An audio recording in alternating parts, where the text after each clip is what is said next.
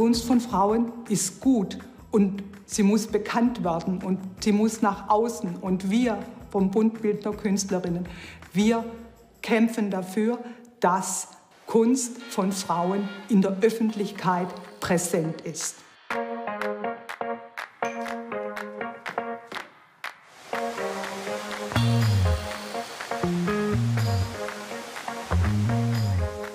Es ist das Haus der Künstlerinnen in Stuttgart.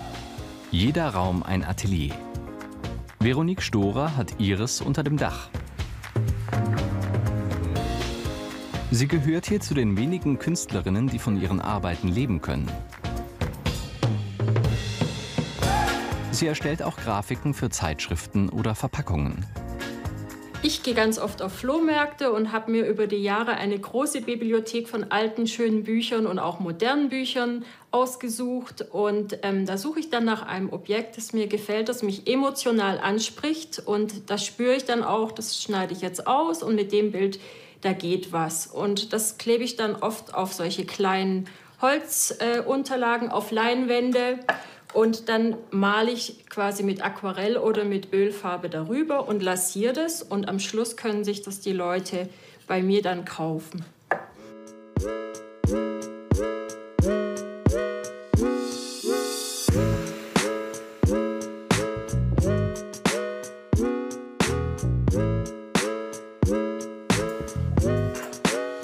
Meine zweite Arbeitsweise ist im Prinzip hier am Computer. Da übernehme ich quasi die Collage als digitale Collage. Auch hier werden die einzelnen Bildelemente ausgeschnitten und ähm, die füge ich dann auch dort als Collage zusammen. Und stimmig ist eine Collage dann, wenn sie sich emotional für mich richtig anfühlt und wenn ich den Ausdruck, den ich innerlich ausdrücken will, quasi auf meinem Bildschirm habe. Und so lang braucht es, bis es zum finalen Ergebnis der Collage kommt. Ich finde, jedes Bild hat danach eine Aussage. Dieses Bild für mich ist wie so ein, als hätte sie zwei Kopfhörer auf und ist geschützt durch diese Kraniche. Ein Stockwerk tiefer arbeitet Helga Schumacher.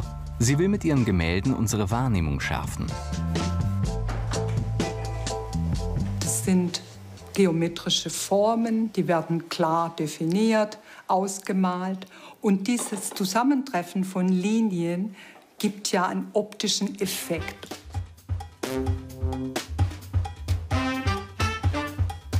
Von der Kunst leben zu können, ist auch heute noch für Frauen eine Herausforderung. Vor knapp 100 Jahren sollten schon Eintrittsgelder von Kostümbällen Künstlerinnen unterstützen. Nur Frauen durften teilnehmen. Einige verkleideten sich als Männer. Ein Zeichen der Emanzipation, die Gründung des Bunds Bildender Künstlerinnen Württembergs. Ja, das war vor 130 Jahren. Und die Situation der Künstlerinnen, die war damals nicht sehr günstig. Sie konnten nicht als vollständige ähm, Studentinnen studieren und auch das Bild von der Frau und was die so zu tun hat, war nicht unbedingt Bilder zu malen und Bilder zu verkaufen, sondern eher eben im häuslichen Bereich als Ehefrau tätig zu sein und als Mutter. Das gefiel diesen Frauen natürlich nicht. Sie wollten auch Künstlerinnen sein. Wie Monika Plattner heute.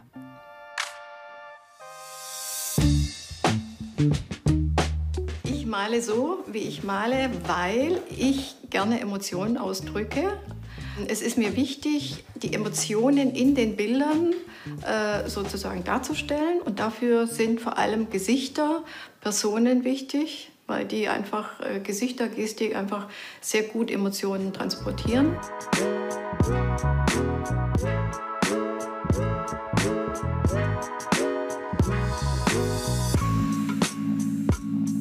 Frauen haben inzwischen Kunstgeschichte geschrieben. Doch es sind im Vergleich zu Männern nur wenige. Der Bund Bildender Künstlerinnen in Stuttgart unterstützt Frauen mit Arbeitsräumen und Ausstellungen. Und das seit 130 Jahren. Sie alle kämpfen dafür, dass ihre Kunst von Galerien und Museen entdeckt und dann auch gesammelt wird.